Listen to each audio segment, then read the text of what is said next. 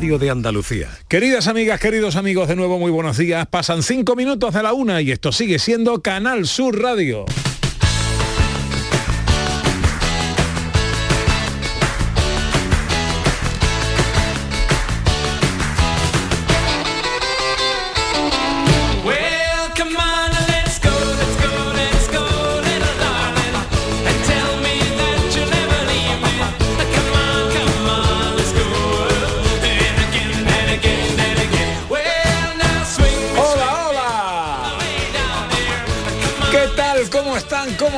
Esta mañana de domingo?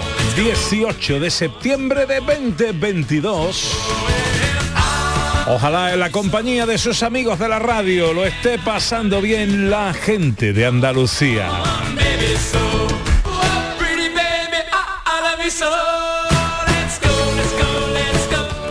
Let's go, vamos con nuestra tercera hora de paseo. Tiempo para la fotografía con María Chamorro tiempo para la accesibilidad y la inclusión con Beatriz García. Tiempo para la ciencia con José Manuel Iges mío. Y tiempo para la gastronomía, para toda la actualidad de nuestros productos, de nuestros emprendedores, de nuestra cocina, de nuestras recetas. Y terminamos con una de ellas, precisamente con Dani del Toro. En el día que antecede al Día Mundial del Aperitivo, en el lenguaje de José Manuel Iges, el Día Mundial de la Croqueta, no tengo por qué preguntar Hola José Manuel, buenos días. Hola, me encanta que me, presentes con croquetas por el medio. Bueno, si fueran de verdad mejor. Porque tu, eh, tu eh, aperitivo perfecto lleva croquetas. Por supuesto, croquetas.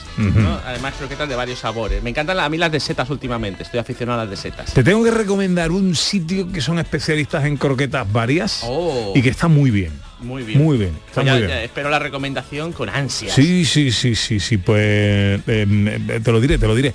Eh, hola Beatriz García, buenos días. Hola, buenos días. ¿Cómo estás? Yo estupendamente. ¿Cuál es tu aperitivo perfecto? Yo soy un clásico, yo un poquito de jamón. Un poquito de jamón. ¿Con qué? ¿Con qué? ¿Con, qué? ¿De bebé? De bebé, claro. El aperitivo tiene que ser bebida y comida. Un buen tío Pepe o una buena manzanilla. Por ejemplo, por ejemplo. ¿Y la bebida con la que acompaña la croqueta, don José Manuel? Pues con la croqueta yo me las tomo a palo seco. con croquetas. Y de bebida croqueta, y de bebida... Hombre, creo que un poquito que te vas un enfoscado en el estómago. Yo es que agua a lo mejor para no matar el sabor o algo así. A ver qué nos cuentan los oyentes en el 670 940 200. Hola, buenos días. Buenos días, Pepe y Ana y todos los que trabajáis los fines de semana en la radio. Eh, mira, pues mi aperitivo favorito es cualquier cosita que sobrara del día anterior. Por ah. ejemplo, un poquito de ensaladilla rusa, tortilla de patata, ensaladilla de pimiento, una croqueta y siempre acompañado con aceituna. Para mí eso es ideal.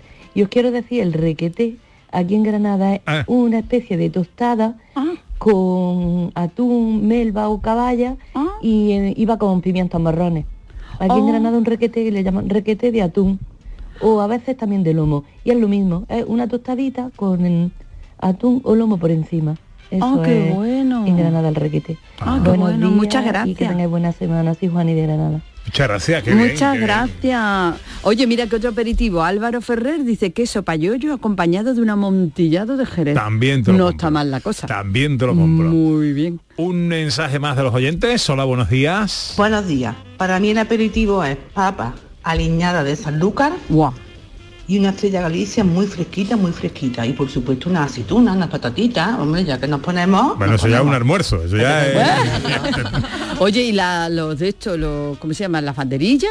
Qué rica también, sí, también, también. Oh, un poquito, una que tenga un picante, qué rica. Dice nuestro poeta, a la hora de picar, no soy yo de cosas raras, menos el pico y la pala, lo que me quieran echar pero puestos a soñar con las ganitas de un tieso entre chocho y aceituna, no tengo duda ninguna, el chocho que va sin hueso. Y entre el chocho y el queso es fácil de repartir. El queso para mi pepito, de tetilla o queso brie.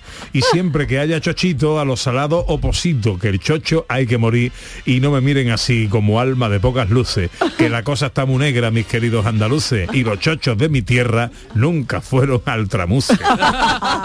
¡Qué bueno, Antonio! Grande. Qué grande, qué grande, qué grande. Una y nueve.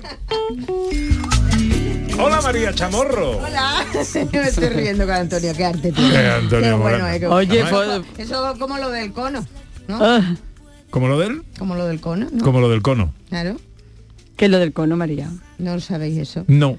Cono, sin ñ, con ñ no es geometría. Cono, Ah. con ñ no es geometría. Ah, vale. Eso, eso lo tengo que madurar, ¿eh? Y yo. Vale, sí, con ñ no es geometría. Le- eh, vale. Vale, vale, vale, vale. todo. Le tenemos que dar una vueltecita, Pepe. Bueno, vamos ¿A con que la tú lo entendió, hije? Yo por lo, por lo de la geometría. Como soy geómetra, pues eso lo he pillado rápido. De geometría hace mucho. Con N o sin ñ. ¿Verdad que sí? Bueno, vamos con la eh, con la, la foto. Recordamos el tema. Bueno, pues el tema que proponíamos a los participantes en el concurso de fotografía era eh, candilazo o arrebol. ¿Qué, qué tema Me más bonito encanta, te pongo para me hablar de encanta, candilazos? Me encanta. Este tema me recuerda mucho a mi padre, Pepe, lo cantaba mucho. ¿Sí? Sí, Oh. sí, sí, muchísimo. Siempre lo estaba él haciendo cosas y me lo tarareaba, sí, sí. Bueno, pues con las candilejas de Chaplin hablamos de la participación de esta semana. Bueno, participación maravillosa, 123 largas, largas, Qué largas maravilla. fotos. Además, de preciosa. José Carlos todas. Carmona, por lo que veo. José Carlos Carmona también ha participado. Ha mandado, pero no podemos ser, no puede ser. Él Sí, sabe sí, sí, perfectamente. Él lo hace a modo de animar a la gente, para que la gente se anime, claro que sí. Pues mira, tenemos muchísimas fotografías. Muchísimas gracias a todos y todas por la participación. Eh, maravillosas fotografías, geniales. Me cuesta la misma vida tener que elegir, pero tengo que hacerlo de una forma o de otra. No puedo, no hay más remedio, ¿no? Claro. Entonces yo busco siempre fotografías, hombre, que tengan eh, su poquito de aquel, de que estén bien hechas, de que estén bien encuadradas, de que tengan buena luz, pero también la fotografía que te transmite, ¿sabes? Porque hay fotografías a lo mejor que no tienen tanta calidad, pero luego a la hora de verla, la ves y dices, ay Dios mío, mi vida, esta fotografía me lleva a tal sitio o me recuerda a o me motiva, me da una emoción, ¿no? Me emociona de repente al ver la fotografía. Y eso es lo que me ha pasado, pues, por ejemplo, con Inmaculada Gallego Reyes. Dice, cada día un atardecer. Maravillosa fotografía. Mm. Maravillosa, maravillosa, maravillosa. Luego también tenemos a José Manuel Máiquez Mijares, que dice, ocaso en rojo Eh, bestial, foto, ¿eh? bestial los colores de Mm. esa fotografía, bestial. Pepe Oria, atardecer en Ayamonte. Esta foto es maravillosa. Bueno, es un cuadro. Es un cuadro, Es es un cuadro. cuadro. realmente es un cuadro porque se ve el principio de una calle de Ayamonte y al final se ve el candidazo a rebol de una forma maravillosa, maravillosa. Y luego también otra fotografía muy buena, quizás en la calidad eh, mm, un pelín, ¿eh? un pelín, Teresa, un pelín solamente mm, de nada. Teresa Francés Santos, ¿vale? Manto de nubes desde el Castañal, Sierra de Almería, noviembre de, mi- de 2019. Cuando vosotros veis esa fotografía, ¿qué os transmite? Uf. No es, te- que, es que no es una no es una puesta eh, no sé si es una puesta o un amanecer si es no es Almería tiene que Pero ser como con una tormenta, Es- ¿no? es un amanecer ¿no? Yo cuando vi esa fotografía, la vi y dije, Dios mío, Ah. nos extinguimos. Sí, sí, sí. Se acaba el mundo. Da miedo, da miedo. sí, Se sí. acaba el mundo. Da ¿eh? miedo. Sí, es sí, maravillosa, es esa mezcla del candilazo con esas nubes tan negras, toda esa oscuridad de esa fotografía, de la silueta de las montañas viéndose en negro. Es, es una fotografía que te transmite. Tú la ves y dices, yo te digo, yo la vi y dije, nos extinguimos. Esto se acaba aquí, vamos, esto no tiene más remedio, esto se acaba aquí. Pues estos son los, los finalistas de esta semana, ¿vale? Recuerdo Inmaculada Gallego, José Manuel Máiquez, Pepe Oria y Teresa Francés. y tenemos ganador o ganadores Pues sí, tenemos dos ganadores. Tenemos a Pepe Oria con esa maravillosa fotografía que realmente parece un cuadro de atardecer en Ayamonte. Y tenemos a Teresa Francés con ese manto de nubes maravilloso y ese arrebol de fondo de Almería. pues Pepe Oria y Teresa Francés son los ganadores de esta semana Ganadores que pasan, por supuesto, a la final de septiembre y que aspiran a ese gran premio, a pasar un fin de semana en alojamiento y desayuno en cualquiera de los cinco eh, establecimientos de las villas de Andalucía. Eh, tema para la próxima semana. Pues vamos a ver. Mm, vamos a, trabajar, en estas semanas próximas vamos a trabajar la composición fotográfica, ¿vale? ¿Qué es la composición fotográfica? ¿Qué es la composición fotográfica? ¿Qué entendéis vosotros como composición fotográfica? Cómo se ordena los elementos dentro de marco. Exactamente, eso es justamente. Eso es justamente. La, lo que la composición fotográfica es la forma en la que tenemos para ordenar los elementos dentro de una fotografía, ¿vale? Y que esa fotografía pues resulte lo más impactante, lo más bonita, lo que primero nos, nos, nos dé un, nos mantenga un sentimiento cuando la veamos, ¿no? Entonces, para em, trabajar con la, eh, con la composición fotográfica hay unas reglas principales, ¿no? que son muy sencillas. Es la regla de los, de los tercios, la primera, la simetría, el aislamiento de, elementos dentro de la fotografía y las líneas o puntos de fuga. Vamos a dedicar esta semana las fotografías a la regla de los tercios. ¿vale? La regla de los tercios. La mayoría de las cámaras y de los móviles disponen de una de una eh, de una mm, eh, ¿cómo decir? una aplicación, una aplicación, ¿vale? Que eh, está dentro de la cámara, ¿vale? Entonces tú la activas y, y, realmente y rápidamente te sale la regla de los tercios. La regla de los tercios trabaja con la cuadrícula. Es muy sencillo. Por ejemplo, en un iPhone, cuando tú le das a la cámara de fotografía, directamente te sale la cuadrícula, ¿vale? No tienes que hacer nada. Pero por ejemplo, si tienes un Android, vas a la cámara de fotografía le das a la cámara de fotografía, ¿vale? Y en las opciones arriba ¿eh? le das a cuadrícula y te aparece la cuadrícula. La ah. regla de los tercios trabaja con la cuadrícula de la fotografía, con la cuadrícula que tengamos en la cámara o en el móvil, ¿vale? Es muy sencillo, no tiene, no tiene tampoco mucha complicación. Por ejemplo, vamos a ver, eh, divide la pantalla en líneas horizontales y verticales, ¿vale? Es muy sencillo. Las líneas horizontales a qué nos ayudan a colocar el horizonte, por ejemplo, en el, lugar, en el lugar adecuado que queramos hacer. Si el horizonte lo colocamos arriba, nos va a salir un tipo de fotografía. Y si lo colocamos abajo, la línea de horizonte la colocamos arriba o abajo, nos van a salir dos, dos fotografías completamente distintas, ¿vale? Pero es la misma imagen, es la misma imagen. Esto hay que practicarlo, ¿vale? Es muy sencillo, no tiene problema ninguno. Es sencillo y, simplemente con practicarlo y con ponerlo en eh, eh, aplicarlo va a salir rápidamente, ¿vale? Entonces, mm, se crean cuatro puntos, ¿vale? Entre las intersecciones y en esos cuatro puntos, en el centro, nosotros vamos a colocar el objeto o la persona que queramos que resalte de esa fotografía, ¿vale? Por ejemplo, tú imagínate una línea de horizonte, ¿vale? Y tú estás aquí, en esta parte de aquí, ¿no? En la parte de la fotografía, de la parte derecha. Pues yo sitúo la línea de horizonte en la parte de arriba o en la parte de abajo, queriendo que aparezca más cielo o más tierra, dependiendo, y centro la fotografía en tu imagen. Entonces, cuando yo recorto esa fotografía, rápidamente el ojo nos va a llevar a qué? A tu imagen. ¿Vale? Nos va a llevar a tu imagen. Y va a ser lo que resaltemos de esa fotografía. Es sencillo, ahora lo pondré yo en el Facebook, es sencillito. Regla de los tercios. No tiene complicación, es sencillo. En la cuadrícula se hace fácilmente, muy fácilmente. Tema para esta semana en el concurso fotográfico de María Chamorro, composición fotográfica y nos centramos en la primera de las reglas, la regla de los tercios. Pues nada, al ataque chicos. Gracias María. A practicar todos y muchas fotos, ¿eh? para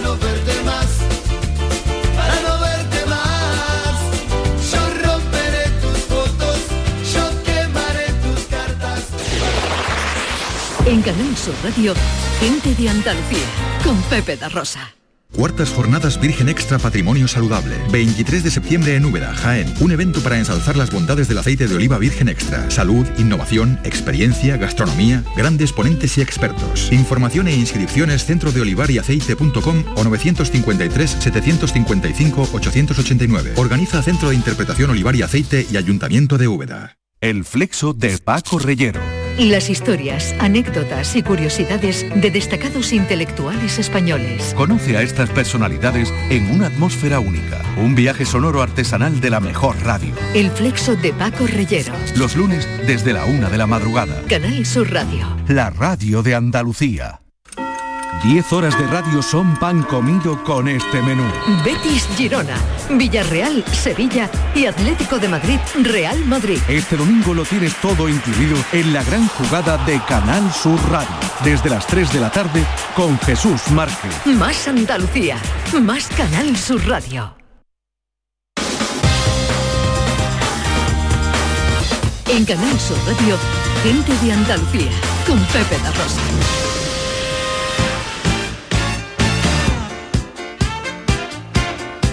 Tiempo para la accesibilidad, para la inclusión con Beatriz García Reyes, Everyone Consultores, nuestra experta en estas lides, que es eh, hoy de qué nos habla.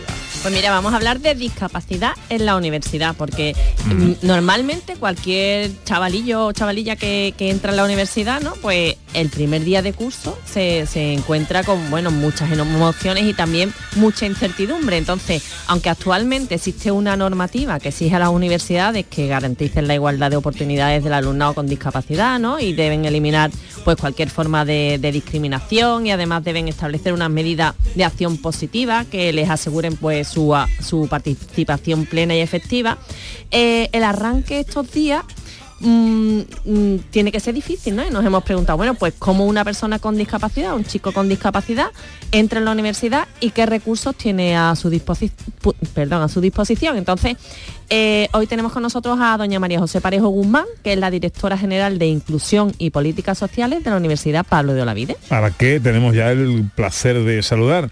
Hola María José, buenos días. Hola, muy buenas tardes. Pues encantado de saludarte. Oye, creo que tengo que felicitar a la UPO, ¿no? Que estáis de 25 aniversario. Efectivamente, este curso académico celebramos nuestro 25 cumpleaños. Sí, bueno, bueno, bueno. Magníficas bodas de plata. Felicidades ¿eh? a, toda, a toda la gente que componéis esa magnífica familia. Eh, eh, bueno, ¿por qué puso la Universidad Pablo de Olavide en marcha la Dirección General de Inclusión y Políticas Socioculturales? Mm, bueno, pues el equipo de gobierno actual de la universidad, eh, con su rector Francisco Oliva al frente, lleva apostando por la diversidad funcional, la igualdad y la inclusión desde el primer momento y, entendió que hacía falta impulsar y apostar bastante más por, estas cuestiones. Por eso creó en un primer momento la llamada Dirección Académica de Integración y Diversidad Funcional, hace menos de dos años, y en esta línea también se afianzó la estructura del servicio de atención a la diversidad funcional, ampliando y fortaleciendo los recursos humanos de dicho servicio. Este curso académico, hace apenas unos días, se ha reforzado aún más este ámbito en la Universidad Pablo de Olavide y se ha reconvertido dicha dirección académica en lo que ahora es la Dirección General de Inclusión y Políticas Socioculturales, para, para trabajar eh, sin perder de vista, por supuesto, la diversidad funcional, pues otras cuestiones del Vicerrectorado de Cultura y Políticas eh, Sociales, que es en el que trabajamos, dirigidos por su vicerrector David Cobos, tal como eh, la cultura, el voluntariado, todo ello de manera aún más integradora, si cabe, de lo que ya veníamos haciéndolo. Es decir, eh, con la transversalidad evidente de las materias que os acabo de mencionar, en el objetivo claro de abogar por una cultura inclusiva, por un voluntariado más inclusivo. En definitiva, nuestro objetivo, el objetivo de la UPA ha sido convertir a la Pablo de la Vida en una universidad eh, plena y absolutamente inclusiva. Eh, María José, la Palo de la Vide cuenta con, un servicio de atención a la diversidad funcional. Eh, ¿Aquí atendéis solo a, los alumnos que tienen una discapacidad reconocida o también prestáis servicios a alumnos con una necesidad específica que no tienen el típico certificado de, discapacidad? Bueno, Beatriz, esta es una cuestión muy importante, ¿vale? Porque, mira, en el servicio de atención a diversidad funcional, eh, en nuestro servicio atendemos, lógicamente, como bien dices, a todo alumno que tenga su certificado de discapacidad pero también a alumnado que sin dicho certificado de discapacidad tenga necesidades educativas especiales, eh, problemas de salud mental u otras dificultades siempre, lógicamente, que nos presente algún informe médico o algún certificado médico que acredite dicha situación. ¿Cómo llegan? Eh, ¿Cómo llegan estos estudiantes a vuestro servicio? ¿Llevan mucha preocupación porque la universidad pueda resolverles sus necesidades? Bueno, eh, con los que tienen dicho eh, certificado de discapacidad del que hablamos, contactamos nosotros directamente, ya que podemos acceder a sus datos a través de su matrícula, siempre claro que hayan marcado en la misma la, cita que así lo señala, y los que no tienen dicho certificado, pues claro, esos tienen que venir ellos a buscarnos para solicitar nuestro apoyo y nuestra ayuda, porque nosotros no tenemos forma de saber que están ahí y que nos necesitan. Por eso eh, es tan importante y os agradezco enormemente este tipo de difusión y de dar visibilidad de alguna forma que el servicio de atención a la diversidad funcional existe, ¿vale? Porque hay alumnos que, que lo han sabido ya tarde y eso desde luego es verdaderamente una pena. Siempre suelen venir preocupados, claro, porque, porque muchos han tenido ya una trayectoria complicada en sus colegios, institutos, en la que no han tenido a lo mejor los suficientes recursos, apoyo y, además lo han pasado muy mal, por lo que lógicamente les da un miedo horrible esta nueva etapa. De hecho, cuando ven lo que hacemos, todos se suelen sorprender porque no esperaban tanto apoyo y, la verdad es que se van muy contentos, sobre todo mucho más tranquilos, al menos en lo que en lo que a, tener sus necesidades académicas cubiertas se refiere. No os podéis imaginar además, eh, y, de ello quiero presumir, el equipo humano tan maravilloso que conforma nuestro servicio, y eso es súper importante. El equipo humano, eh, bueno, no solo del servicio, sino desde arriba hasta abajo, de abajo hasta arriba, derecha, izquierda, izquierda, derecha, ¿eh? porque rector, vicerrectores, en concreto nuestro vicerrectorado, el de Cultura, eh, nuestro vicerrector, el de Cultura y Políticas Sociales, eh, mi compañera, la otra directora general, la del aula abierta de mayores, la jefa de unidad, los y las técnicos, nuestra becaria y por supuesto, de verdad, toda la comunidad universitaria de la UPO, el personal docente, el PAS, todos tienen una sensibilidad muy especial eh, en, cuanto a la integración, a la inclusión, y así de esta forma es mucho más fácil trabajar en este sentido y que, y que el resultado final sea tan satisfactorio. Entonces, bueno, como os decía, cuando tienen certificado, nosotras contactamos y le enviamos un correo y luego los llamamos por teléfono, contactamos con ellos para darles la bienvenida, que sepan que existimos y que estamos para ayudarles, y ahí se inicia ya una relación de seguimiento súper continuado y exhaustivo. Y cuando no, como os decía, y desde aquí animo a todos los que ya están por la UPO y a los que pueden estarlo en los próximos cursos, la pelota está en su tejado. Ellos tienen que acercarse a buscarnos. Cuando ya caen en nuestras manos, y termino, eh, pues lo primero es una entrevista personalizada con cada uno de ellos, les solicitamos toda la información médica necesaria y ya comenzamos con la atención y seguimiento, elaborándoles a cada uno un informe de adaptaciones curriculares que le hacemos llegar a su profesorado, nos ponemos a disposición de todos mis compañeros, sean de la facultad que sean, para colaborar, coordinarnos con ellos, en lo que cada alumno pueda demandar y necesitar por sus especiales circunstancias y necesidades. Y bueno, así este año, además, este curso pasado, hemos conectado nuestro servicio con los distintos centros, con los decanatos y con las direcciones de departamento, y todo en aras de coordinarnos todos eh, más y mejor. Eh, María José, y concretamente, ¿qué servicio ofrecéis a este tipo de alumnado? Bueno, sería imposible nombrarlos a todos porque tenemos muy poco tiempo, pero lo principal es lo que os decía, eh, de la atención personalizada e individualizada a nuestros alumnos usuarios del servicio, ¿vale? De hecho, hemos procedido a la estandarización y protocolización de esos procesos de atención en el servicio. Quiero destacar aquí que a los alumnos grandes dependientes les proporcionamos un apoyo profesional específico a través, a través de los llamados apoyos personales, para los que además precisamente estamos buscando empresas y entidades que nos ayuden a sufragar el gasto económico tan ingente que nos supone al vicerrectorado, y a los que son usuarios de lengua de signos, por ejemplo, les proporcionamos interpretación de lengua de signos. Por otra parte, iniciamos el pasado curso eh, académico, talleres para que nuestros alumnos mejoren sus habilidades sociales y sus técnicas de estudio a los que lo necesitan. También estamos ofreciendo y desarrollando formaciones específicas a alumnado y a profesorado. En la última, en los meses de junio y julio, concretamente, colaboraron con nosotros hasta ocho entidades de fuera de la universidad. Ah, y, bueno, ellas eh, de forma absolutamente desinteresada impartieron los cursos con nosotros para enriquecer muchísimo más si cabe la mm. labor formativa y profesional de mis compañeras del servicio. En definitiva, todo lo que vamos pensando que puede ayudar eh, en, su, en su día a día a todo el que entra por las puertas de la Universidad Pablo de Olavide con algún tipo de necesidad especial, de que esté en igualdad de oportunidades con el rey. Bueno, yo tengo el testimonio de mi amiga Lola, que es estudiante de, la Pablo de la Vide y que es usuaria de este servicio y me ha comentado siempre que es impecable, o sea que todas sus necesidades están cubiertas. Sí. Eh, ¿Sabéis qué número de alumnos están matriculados con discapacidad este año en, la universidad, en la Pablo de la Vide? Por ahora hay que nos coste, ya os digo, de lo que tenemos controlado por las matrículas, en este curso hay matriculados de momento en grado 88 personas en máster 14, creo recordar que era un 15, pero debemos tener en cuenta que aún no se han matriculado los alumnos de doctorado ni tampoco todas las personas de máster y de grado, por lo que hasta octubre, noviembre estamos seguras que este número aumentará. El pasado curso académico, por ejemplo, tuvimos un total de unos 120, 30 alumnos y alumnas con diversidad funcional o discapacidad. ¿eh? Eh, María José, para terminar, el- vuestra universidad está muy involucrada en la inclusión de las personas con discapacidad y mm, cuéntanos así resumidito ¿qué, oferta complementaria a la propiamente universitaria tenéis vosotros ahí, qué ofrecéis. Bueno, voy a intentar resumir. Eh, en menos de dos cursos académicos hemos firmado alrededor de 15 convenios de colaboración con distintas entidades, asociaciones, fundaciones y con todas ellas eh, que trabajan tanto en Andalucía como a nivel nacional y otras muchas con las que estamos pendientes de firmar convenios, estamos trabajando estrechamente. Incluso se ha firmado la primera cátedra universitaria con la Fundación Antonio Guerrero en concreto para trabajar más y mejor en pro de, los- menores y jóvenes con diversidad funcional. Hemos organizado eventos como el pasado diciembre la primera celebración en la UPO del Día Internacional de las Personas con Discapacidad.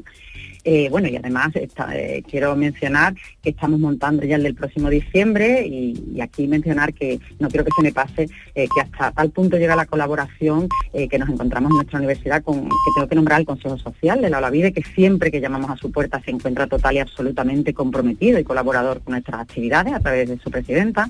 Tenemos un título propio absolutamente maravilloso en la UPO que se llama el programa FEVIDA, que es una apuesta por incluir a estudiantes con discapacidad intelectual en la educación superior, un grupo al que hasta ahora se le había relegado, si acaso, a la educación secundaria. En estos días tenemos la resaca de la celebración la semana pasada de un campus inclusivo que hemos coordinado desde la UPO, celebrándolo con, con las universidades de Sevilla y Cádiz, un proyecto financiado por el Ministerio de Universidades y la Fundación 11, cuyo principal objetivo era que estudiantes con discapacidad, necesidades educativas y otras situaciones de especial vulnerabilidad social no abandonen sus estudios al acabar la, educación secundaria obligatoria, bachillerato o FP. También destacar las llamadas becas de asistente o acompañantes, que son unas becas que se sacaron en el curso, en el segundo semestre del pasado curso académico, en coordinación con el vicerrectorado de estudiantes, que consistieron en unas becas a través de las cuales una serie de alumnos pudieron estar eh, acompañados y ayudados por sus propios compañeros, sus pares, en su día a día académico universitario. Eh, y la conclusión fue que ha sido una herramienta muy útil y que en el presente curso vamos a, a ampliar porque los resultados fueron absolutamente magníficos. También destacar la, la oferta eh, como otra oferta complementaria muy relevante que hemos venido desarrollando el pasado curso, la apuesta tan importante que hicimos eh, pues, y estamos haciendo por las altas capacidades. Y por último también os comentaría que el pasado curso académico hicimos una importantísima y fuerte apuesta liderada por nuestro vicerrector eh, David Cobos por la tan necesaria coordinación interuniversitaria en estas cuestiones. Nos reunimos hasta en dos ocasiones en la UPO con los vicerrectorados y los servicios de atención a la diversidad funcional de todas las universidades andaluzas, con el apoyo expreso de los directores generales de universidad y de discapacidad de la Junta de Andalucía. Esperamos que con los cambios políticos continúe e iniciamos el que deseamos que sea un trabajo colaborativo de todas las universidades andaluzas. que, que sigáis inasequibles al desaliento en el trabajo de inclusión y accesibilidad. María José Parejo es directora general de Inclusión y Políticas Socioculturales de la Universidad Pablo de Olavide. Eh, felicidades en vuestro 25 aniversario y felicidades por lo que hacéis también en, en este tenor de cosas. Un beso muy fuerte. Muy bien, muchas gracias. Un beso. Puedo creer que es verdad. Interesante. Súper interesante. Innecesario. Innecesario, muy necesario. Bueno, toda la información en torno a lo que aquí contamos, ¿dónde lo encontramos? Pues en Twitter de Beatriz García Reyes, Begarre, o si no en las redes sociales de Everyone Consultores. Everyone Consultores 12 y 33, 13 y 33. Llega la ciencia.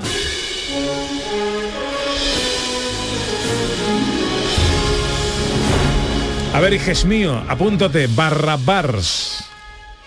Barra bars. Barra, como barrabás. Sí, pero, Pero con, con bar, bar. Con Pero bar, sí, sí. Lo he pillado, lo he ¿vale? Hay, hay uno que yo sepa en Bueno Monreal, esto está en Sevilla, y otro que está pegadito al Artosano en Triana. Va- ¿vale? vale, vale, vale. Y hay un plato especial que es un variado de croquetas, especialidad de la casa. Surtido de croquetas marchando. Tú ve, tú la pides. Si no te gusta, te la pago yo. Vale, vale, vale, Pero ostras. tienes que ser sincero, ¿eh? Hombre, sin- en las croquetas no se miente. En las croquetas no se miente. Bueno, a ver, para tenemos matemagia hoy. Hoy tenemos matemagia. ¿Qué va a hacer falta? Va a hacer falta un- la mano izquierda o la derecha, quien no tenga la izquierda, y, que también vale, y un anillo. Un anillo, pero que puede ser imaginario. Y, Vale. Ah, vale. y quien tenga anillo, que sea un anillo que de estos que se desliza fácilmente, porque va a haber que moverlo de dedo en dedo, entonces si lo tenemos de estos que se ha encajado, pues a lo mejor hay que cortar el dedo, ya no es divertido. No vale, ya no vale. Bueno, más que nada porque vamos a dejar esto regular. Bueno, pues yo me voy a ir sacando el anillo de, de boda Yo no que está tengo aquí anillo. Como, como encajado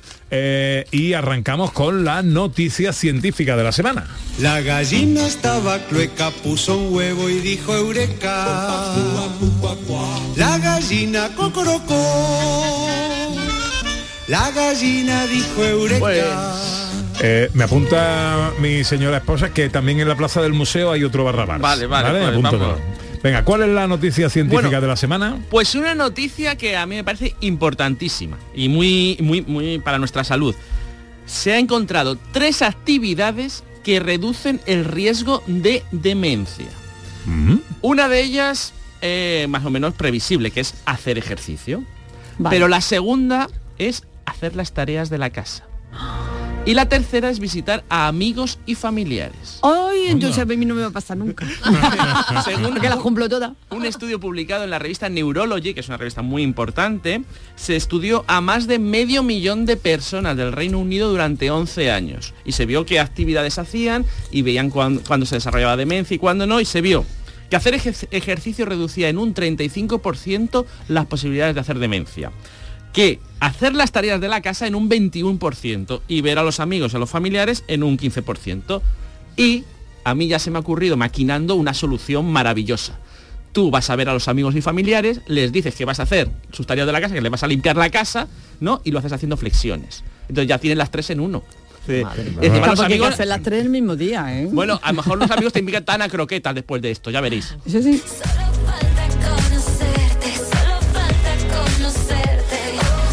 Eh, año en ciencia, vamos a conocernos a nosotros mismos. Eh, ¿Qué parte de nuestra personalidad conoceremos esta semana? Pues otra dimensión de las cinco que hay que dice la ciencia de forma científica que existen. Y para eso de nuevo un mini test para que os conozcáis. Y luego explico la, la dimensión de personalidad. Tenéis que responder a cuatro preguntas con Vale. un 0, un 1 o un 2. 0 si no sois para nada, como os digo en la pregunta, Vale. un 1 si más o menos y 2 si es que la he clavado. ¿Vale? ¿Preparaos? Venga. Vamos allá. Primera pregunta. Vale. Cada día dedico tiempo a ordenar la casa. Es decir, si cada día dedicáis un tiempo, un tiempo, pues vale. un 2. Si bueno, eso de cada día un 1 y si bueno, eso de ya ordenar la casa, ¿qué, qué, qué verbo es ese? Pues un 0. Vamos a seguir. Segunda pregunta. Cuando voy de fiesta o voy de juerga, me suelo controlar. O me controlo bastante. ¿Vale? Bueno, y eso... Eh, Cero, cero sí, es decir, dos si te controlas, uno si bueno, eso de controlarse, y cero es que mira, eso de, lo que pasa en la fiesta se queda en la fiesta. Esta es la respuesta mía, no voy a hacerla pública. bueno, luego como luego se Da igual, si luego la suma, luego se suman y yo no sé cuál ha Vale, sido, vale. puede que sea la, la del cero, la de las casas, las tareas de casa. Tercera pregunta. Cuando voy a comprar un nuevo electrodoméstico, lo planifico al detalle y comparo todos los modelos, ¿no? Y hago una tabla, etcétera. Dos, si lo hacéis y comparáis todos los modelos, hacéis tablas, mm, miráis las especificaciones, os informáis a, conciencia. Uno, si bueno, tampoco os pasáis. Y cero, si bueno, el primer otro electrodoméstico que me han recomendado, ese lo compro ya. Y cuarta y última pregunta, si no me sale un rompecabezas eh, o un pasatiempo de esto, bueno, yo sigo hasta con él hasta que lo soluciono. Dos, si es que mira, es que yo me ha planteado un problemita, los problemas que planteábamos hace tiempo en la sección esta, yo lo pienso, lo pienso y hasta que no lo saco yo no puedo más. Uno, si bueno, bueno, y cero es que mira, a mí no me, no me rompan la cabeza, que me quiero ir de juerga. Vale. ¿Vale? Vale. Y ahora qué hay que hacer, sumar el total, ¿no? Vale. Bien, entonces recordad que las respuestas podían ser 0, 1, 2 y ahora, ¿qué pasa si os ha salido 3 o menos? Sois personas pues más bien descuidadas, algo desorganizadas, eh, puede que os pongáis pues un poco lo primero que os pilléis o, o- o, vamos, que tampoco os... Y que a veces llegáis un poquitín tarde o mm, sobre todo en las, a lo mejor no en las citas más oficiales, pero con los amiguetes y tal. Pero eso sí, tenéis un alma artista, de bohemios, porque se ha visto que los que están más desorganizados suelen ser más creativos, más inventivos, más locos. Si por el contrario habéis sacado seis o más, sois más organizados y cada cosa en su sitio y además mm, si os vais de viaje pues planificáis el viaje, la ruta, eh, lo que hay que ver y lo veis todito todo. Vale, esta variable de personalidad se llama conciencia y es una de las cinco variables de personalidad que nos definen. Y si no habéis sacado ni menos de tres ni más de seis, es que estáis en medio. Ajá, vale. ¿Vale? ¿Cómo os ha ido? Eh, yo he sacado un 3. Un 3, pues eres un, un bohemio, Pepe. Un bohemio. un bohemio de la vida. Yo he sacado un 6. Un 6, pues tú ahí... Está bien que estén los dos juntos en el programa porque si no estuvieras tú, Ana, el programa compensar. sería un caos. Hay que compensar, hay que Y yo otro compensar. seis. Y 6 muy bien, así llevándolo todo bien, porque claro, yo creo que en esto de la, La mujer aquí organizando. de la accesibilidad también hay que ser muy organizado, no puede ser ahí al caos y como surja. Muy yo bien. Me, me soy bohemio, pero me rodeo bien. Te rodeas bien, muy astuto ahí, Pepe, muy astuto. Bueno, venga, vamos con la matemagia. Pues sí, vamos allá. Recordad que necesitáis un anillo que puede ser imaginario y, y la mano izquierda, ¿no? Vamos a poner la mano izquierda. Y os vais a tener que poneros el anillo en un dedo, ahora todavía no lo hagáis, pero hay unas reglas del juego que vais, es muy importante que las aprendáis. Vale. Yo voy a deciros que mováis, por ejemplo, el anillo una vez. Entonces, la ten- si lo tenéis en un dedo, tenéis que moverlo a un dedo que esté al lado. Es decir, Ah, vale, no podemos saltar, no, ¿no? podéis saltar. Es decir, si está, por ejemplo, en el dedo corazón, pues si os digo que lo mováis una vez, o va al índice o va al anular. Vale. No puede ir a otro. Si está en el meñique, pues el dedo que está al lado es el anular. Y si está en el dedo gordo, el dedo que está al lado es el índice. No lo podemos pasar de mano, ¿no? No, no, no, no lo podéis pasar de mano. Siempre en la misma mano, en la mano Vale, vale. izquierda. Vale. Luego, s- a veces os diré que lo mováis dos veces, tres veces, entonces claro, pues lo movéis una vez, lo volvéis a mover y así hasta hacer tres veces. Recordad que podéis cambiar de sentido, es decir, si os lo digo que lo mováis dos veces y está en el anular, pues podéis pasar al índice una vez y lo volvéis a pasar al, al corazón, ¿no? Al dedo medio, para atrás, ¿no? Vale. Bien. ¿Lo habéis entendido cómo Sí, se mueve el sí, anillo? sí. Sí. ¿Preparados? Atención. Pues ahora lo vais a poner en un dedo mm, de la mano izquierda el que queráis, ¿no? Yo, estos Vale. van a demostrar mis poderes mentales, mentales matemáticos anillísticos. ¿vale? Bien. Y ahora cada dedo de la mano tiene un número asociado. El dedo gordo es el dedo 1, el dedo índice el dedo 2, el dedo corazón el 3, el anular el 4 y el meñique el 5, muy fácil. Vale. 1, 2, 3, 4, 5. Ahora quiero que mováis el anillo tantas veces como el número que indica el dedo que está. Si por ejemplo está en el índice, pues lo Ah, vale. que mover dos veces. En el corazón tres, en el anular cuatro, en el meñique cinco y en el gordo una. ¿Vale? Y si me quedo sin dedo, ¿cómo No, no, no, recordad que siempre ¿Puedes tenéis repetir? que si vais al, al pulgar, ¿no? Al gordo tenéis que volver para atrás al Vale. índice y si vais al meñique tenéis que volver para atrás para el, el lado, el dedo anular. Es Vale. decir que, ¿de acuerdo? Vale. ¿Lo habéis movido? ¿Habéis con mucha atención? Sí, sí, sí, sí, sí. Voy a hacer tres adivinaciones mentales. La primera adivinación es donde no está el anillo. Bien. ¿Pero para todos? Para todos. Sé que el anillo ahora mismo no está en el dedo gordo. ¿Alguien lo tiene el dedo gordo? No, yo no. No. No. ¡Ah! Primera adivinación. Esto Bien, es- bien, bien. Magia. Vale, como no está en el dedo gordo, vamos a quitar el dedo gordo. Los que quieran lo pueden cortar, pero bastará con que lo escondamos debajo de la mano, lo, lo recojamos y ese ya dedo ya no cuenta, ya no está. ¿Vale? Pasamos ahora, quiero que os concentréis y quiero que mováis el anillo una vez. Solo una vez. Movéis el anillo una vez. ¿Vale? Vale. ¿Ya lo habéis movido una vez? Sí. ¿Sí? Vamos allá. Entonces ahora voy a concentrar. Habéis movido el anillo. Moverlo una, una vez el anillo. Sí, ¿vale? ya. Ahora voy a adivinar otra vez dónde no está. No está, no está en el dedo índice. A que nadie lo tiene en el dedo índice. ¿No? No. No, pues quitad el dedo índice, es decir, encoger, ya no vale el dedo índice. Lo, lo retiráis de la mano, lo, lo- lo plegáis en la palma, ya no vale el dedo índice. Ni el, ni el gordo ni el índice valen, porque ahí no está el anillo. Y ahora volved a mover una vez el anillo, una última vez. Moved el anillo una vez más y ahora voy a adivinar dónde está. Pues donde tienen que estar los anillos, en el anular. Hola. El anular. Pepe, ¿lo tienes en el anular? Ana, Sí, sí, Beatriz, Sí, sí, sí. sí. matemagia. Oh, el tipo. Seguro que en vuestra casa también lo tenéis en el anular. Bravo, bravo, bravo, bravo. Qué barbaridad. Esta vida es alegría Oh. y yo la vivo soñando.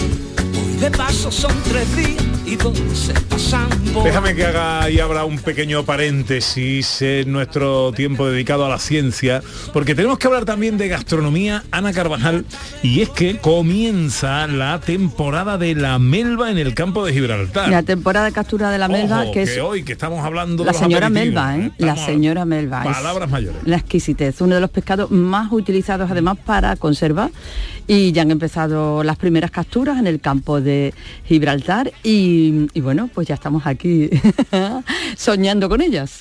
Vamos a saludar a José Luis Muñiz. eh, eh, si sois amigos de la conserva, si sois amigos de la melva, tú sabes de esto mucho, Beatriz.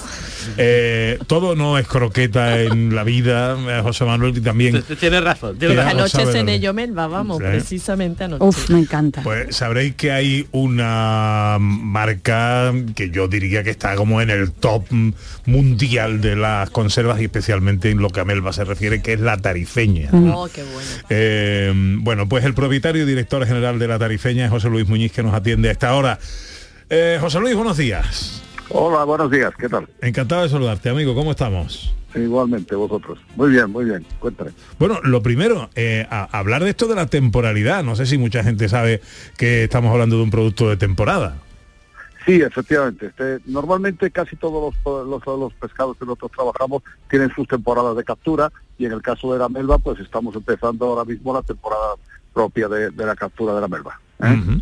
Eh, está empezando a, em, em, eh, siempre es por esta época del año o sea siempre Sí, sí. eso tiene una fecha concreta o, o- o qué os hace arrancar la temporada Bueno, las cosas del mar son impre- imprevisibles, o sea, quiero decir, no hay un, un semáforo que abra ahí entre las melvas, ¿no? Eh, pero sí es verdad que normalmente final de agosto, principio de septiembre, suele empezar la campaña y luego se extiende hasta final de octubre, noviembre, eso es lo habitual.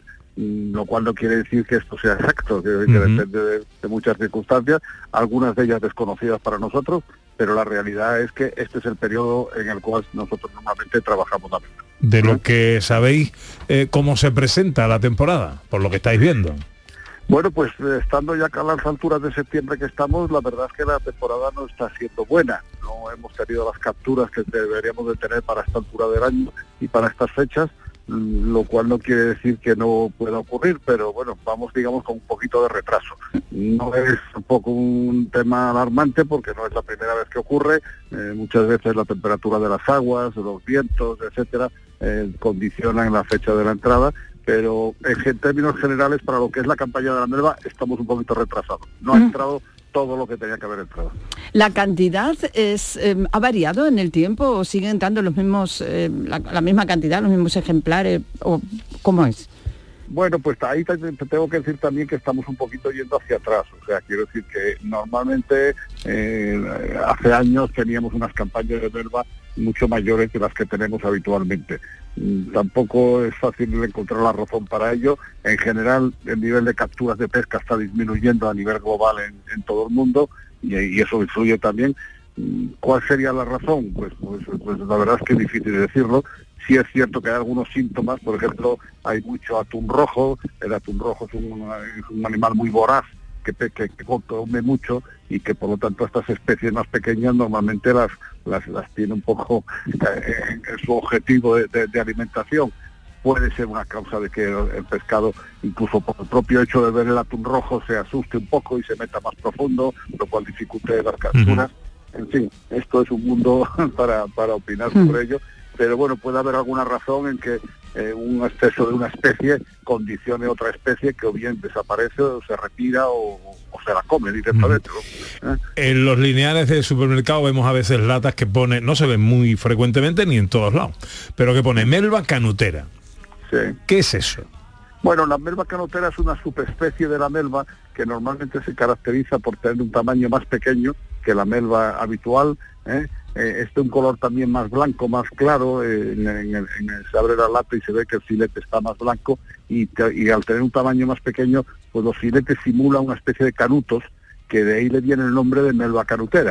¿eh? No, es que, no es que tenga ninguna otra razón, pero es por la apariencia, al ser más pequeño, por la apariencia en la lata, pues dan da sensación de unos pequeños canutos y eso le hace llamarse melva canutera. Mm. Pero es una, es una subespecie de la, de la melva. y qué diferencia la melva de la caballa Hombre, sí, eso sí son especies totalmente diferentes, ¿eh? digamos que no, no tienen nada que ver, no una es una especie de Auxistazar y la otra es el Scomber japonicus, son totalmente diferentes. En cuanto a apariencia, pues hombre, la caballa es un, es un filete más rosado, más oscuro, eh, que tiene más grasa quizá, La melva, si es la carutera sobre todo es más blanca y es un filete más grande. La caballa normalmente es un pez más pequeño y la melva es un, es un pez más grande. Eh, imagino que habrá distintas, em, sub- no sé si subespecies, no sé si sería el nombre adecuado, no sé si la que tenemos, la que se pesca en nuestras costas, es un tipo determinado. Eh, ¿Tiene qué, qué características la, la, las diferencia de otras? Bueno, la, especie es la misma, puede ocurrir que sea la misma. Lo que sí es cierto es que dependen- dependiendo del lugar de captura, pues por la propia característica de la alimentación que tiene el, animal, pues tiene unas características determinadas un poco diferentes, ¿no? Nosotros nos gusta mucho la melva de la zona del Mediterráneo, porque eh, por el plancton que comen y por el tipo de comida y tal, pues es un filete más, más grasiento, con más sabor, que si fuera por la de la zona del Atlántico. ¿eh? Incluso melvas se dan en otros sitios como es el Pacífico también, en China y todo eso, pero es siendo el mismo la misma especie, no tiene las mismas características, digamos, desde un punto de vista de, de organolépticas que tiene la que nosotros pescamos en la zona del Mediterráneo, que la hace ser especialmente sabrosa y especialmente rica. Bueno, y José Luis, la pregunta del millón. ¿Una buena conserva es en aceite de oliva o en aceite vegetal? Pues mira, has hecho una buena pregunta, señor. Eh, hay dos, yo te diría que hay dos escuelas de opinión. Una, la, del, la, la de los que le gusta el aceite de oliva, porque evidentemente es un aceite muy rico y que tiene mucho sabor y por lo tanto, bueno, considera que darle un aceite de oliva a la conserva le mejora en su calidad. Y sin embargo hay un- otra escuela más clásica, más antigua, más tradicional, entre las cuales estaba la tariseña, por cierto, eh, diciendo que el aceite de oliva tiene demasiado sabor para ser un, un líquido de cobertura de la conserva, con lo cual eh, siempre han preferido utilizar el aceite de girasol porque es menos sabroso, tiene un sabor menos fuerte y por lo tanto se come menos el sabor del producto. ¿eh? Pero bueno, es- es- son gustos, evidentemente. Son gustos, son pero, gustos. Pero sí es cierto que no es un tema, digamos, un- es- no es un tema pacífico, es un tema que tiene No, no, no, hay mucho forofismo, ¿eh? Adhesión. Girasol o. Exactamente, que- Levanta exactamente, pasiones. que Hay, hay, hay marcas que son características de uno y marcas que son características de otro y cada uno tiene sus razones, vamos, no es un tema caprichoso, ¿eh? No ni, de, ni de precio ni de nada, es un, tema de sabor. ¿eh? José Luis Muñiz es propietario y director general de La Tarifeña. Pues te deseamos que se mejore la temporada y que al final sea una, una buena esta de eh, Hombre, para nosotros, para nosotros es muy importante porque ten en cuenta que lo que nosotros capturamos ahora y trabajamos en este trimestre es lo que se va a comer el año que viene. Porque luego, luego ya claro, no se captura hasta otra vez hasta agosto, septiembre del año que viene. Con lo cual, bueno, sería una buena señal que entrara pescado. ¿eh? Un abrazo muy fuerte, José Luis. Igualmente y gracias a vosotros por llamar. Sí, yo quería comentar que según un estudio de la Universidad de Pittsburgh, eh, comer pescado azul y en concreto... No me gustan esos perros. Son muy peligrosos. Son muy peligrosos. Saco la babucha. Sí, sí, sí, sácala, sácala, dale. Número, es decir, buena conciencia, número 6 de personalidad. Muy bien. ahí.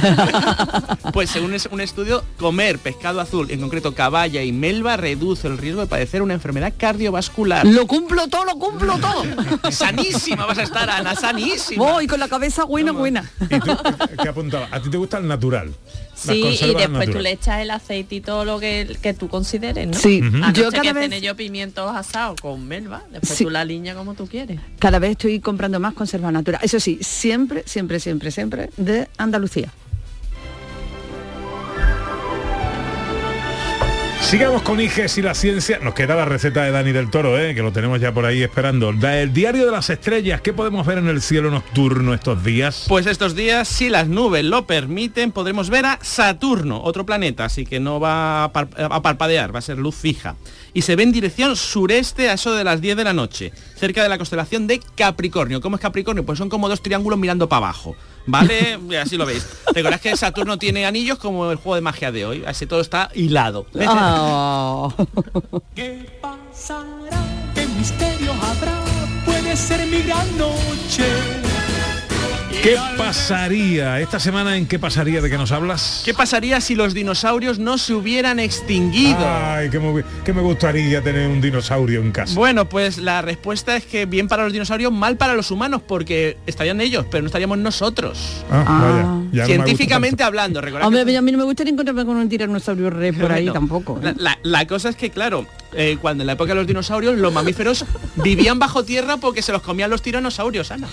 Ah. Y se los comían los velociraptores. Y entonces vivían bajo tierra y eran como topillos o como ratoncitos. Mm. Cuando los dinosaurios se extinguen, pues todo el, todo el campo es orégano, aquí se podía salir y, y- entonces Claro. empezaron a salir los mamíferos, los ratoncitos, viendo que no- ya no se los comían y empezaron a evolucionar y aparecieron ya tigres, elefantes y homínidos y los monos. Eh, hay cierto que hay algunos científicos que especulan ¿no? que si los dinosaurios hubieran seguido, hubieran evolucionado y hubiera aparecido alguna especie inteligente. Esto es especulación, ¿eh? Por- y, y entonces pues sería un dinosauroide, ¿no? Y bueno, a lo mejor habría un programa que sería, yo qué sé, dinosaurios de Andalucía. ¿no? Claro, gente- y, y- y claro. Pepe da Rosa tendría, yo qué sé, en vez de uno la ola, ru- rugiría como un tiranosaurio rex. Así, así. Ahí, ahí, ahí. Eso, está bien, está bien. Pues bueno, eso. pero nada, si los no. dinosaurios no se hubieran extinguido, no hubiéramos evolucionado nosotros. Si vienes al sur, te cantaré. Hola, Dani del Toro. Pepe, ¿qué pasa? ¿Cómo estamos? Pues yo estoy encantado de saludarte y tú. ¿Ya has terminado tu yo camino bien, de yo bien, Santiago? ya, ya, ya más descansadito del camino, tío. Coincidió la semana pasada que justo cuando estaba el programa en este momento, estaba yo llegando a la plaza, tío. Ah, guay. Claro, y ahí Vamos, hubo ni, ahí un- ni cuadrado, ¿eh, niño? Sí, sí, sí. cuadrado, te lo juro, Es que lo estábamos, te estábamos mirando por un agujerito y dijimos, ya ha llegado, venga. Ahora. La gaita que hay, claro, la gaita que hay allí, pim, pim, pim, y de pronto y digo, mire, y sonó, y digo, ya no puedo, porque en el momento que tú llegas allí, no sé si le habéis hecho alguna vez el camino, pues un el éxtasis que ha llegado, Hombre, claro. por fin, de- entonces fue complicado, fue complicado. Bueno, bueno, Así bueno. no- nada. no el veranito nada. bien, ¿no? La, la temporada se presenta bien, todo bien, ¿no? Magnífico, magnífico. ¿Y tú no paras? Yo no paro, no paro, la verdad. Estoy, estoy de ahí yo, pero bien, bien, me encanta. Sabes que esto me encanta a mí. Entonces, me ¿Nos traes algo con Melba? Te traigo con Melba, porque yo voy a, pero antes que eso voy, porque estoy escuchando a José Luis, y yo me voy a mojar. Yo me voy a mojar en cuanto a aceite de girasol, aceite de oliva. Mm, ah, yo soy de aceite de girasol. Porque Yo como bien ha dicho, ha dicho José Luis, el aceite de oliva es Para la, buenísimo. para la conserva, o sea, yo, para aceite la de oliva, por la supuesto, para todo. Pero para la conserva Claro. pienso que es mejor el de girasol. Pero bueno. Siempre, siempre porque el de girasol, en cocina general, el de girasol, si tú no quieres dar sabor, utilizas un, el de girasol. Desde Luego para todos los demás, si quieres freír, evidentemente, fritura con aceite de oliva, ¿por qué? Porque alcanza mayores temperaturas, si quieres ensalada, siempre, ¿no? Para cocinar, para todo lo que tú quieras. Pero es verdad que la conserva eh, es así. Y como bien decía, tenemos aquí magníficas conservas. Yo soy muy de Melba, ¿eh? Yo te lo digo también, yo soy muy, muy de Melba. Y tú le preguntabas una cosa que no sé si ha sido tú o Ana, que le decía que, que- que entre la caballa y la melva, que son totalmente diferentes, pero para la gente cuando vaya a un mercado y, y vea la melva, la melva es parecida al bonito, es más parecida al bonito y la caballa, entre comillas un poco, es más parecida a la sardina, ¿no? La es más sardina. pequeñita.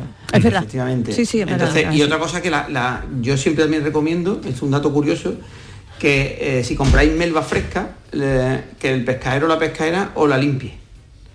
Porque es un bicho que suelta muchísima sangre. Es decir, cuando la cortas en casa, la, la despiezas, la ronqueas en casa, sale una sangre brutal. Así que eso es un datito que os doy para que, para que lo tengáis en cuenta. Pues venga, la receta. Entonces, recetita, mira, muy- yo es muy sencillo. Yo sí también, es un pescado que es divino, es como el atún, es, es- es buenísimo. Entonces, yo os recomiendo hacerla lo menos posible. Y yo siempre hago, eh, cuando vaya al mercado, le, le pedís al, al pescadero o pescadera que os habla, que os abra los lomos, ¿vale? Y de- que desespine, porque se desespina muy bien, o sea, es como el tipo, es un atúnido, entonces cuando tú lo, lo despiezas, salen unos lomos perfectos eh, para hacer un tataki. Entonces, yo lo que os recomiendo es ese, ese lomito lo vais a macerar un poquito con una lima, un poquito de soja, un poquito de aceite de sésamo, que lo, lo encontráis en, lo- en los supermercados, eso lo dejáis ahí un par de horitas y luego simplemente en una plancha plancheáis, pero muy rápido, es decir, nada, pa, pa, pa, pa, que se marque un poquito y hacéis un tataki. Y eso lo acompañáis con el típico picadillo, muy picadito de tomate, pimiento, cebolla, eh, aliñadito con, con aceite, vinagre y sal. Qué Ponéis rico. el- Ponéis el aliñito y encima ese tataki espectacular. O sea, no, no necesita más, es que la melva, mm, con eso, simple. Qué bueno. Fíjate que fácil. Tomamos nota. Gracias, Dani. Venga, un, Un besito, Dani, adiós. Y nos vemos ahí la temporada con recetitas buenas. Ole. Que los detalles y las flores no son para mí. Que ya pasaron esos tiempos de cursilería. Y no hacía falta compañía para ser feliz. Bueno, aquí se acaban tres horas de radio. por la culata, la mirada me delata, la apuesta ya la perdí. ¿Qué va a ser hoy el gran Iges? Pues hoy mato dragones. Hoy voy a jugar al rol con mis compañeros y a matar dragones. Estoy loquita por ti, te colaste en mis sueños. ¿Qué va a ser Beatriz García? Pues he quedado a comer con una amiga. Ah, muy bien. Hoy hay fútbol, hay partido, no Hay Betty después. Ah, bueno, bueno. ¿eh? ¿Qué va a ser Ana Carvajal? Voy a comer con mis papis a ver si tiene mi mami Melba y hambrendrita de esa frita tan buena. Un poquito de todo lo que se ha de dicho todo lo que de todo. Bueno, a pasar todos una buena tarde, ¿eh? Igualmente. Igualmente. María Chamorro estuvo pendiente de todo en la producción. Gracias, María. El gran Pedro Luis Moreno estuvo en los botones. Thank you, don Pedro. Ahora se quedan con la información en Canal Sur Radio. Nosotros volveremos el próximo sábado, si Dios quiere, será a las 11 de la mañana. Ojalá estén todos ahí para darnos compañía calorcito a través de las ondas. darnos ni cuenta. Y me salió la mirada me delata, la apuesta ya la perdí. Ahora háganme un favor e intenten ser lo más feliz posible. Cómanse la vida. Te colaste en mis sueños. Cuidadito en la carretera. Si están al volante, sean inmensamente felices. Amigas, amigos. Adiós.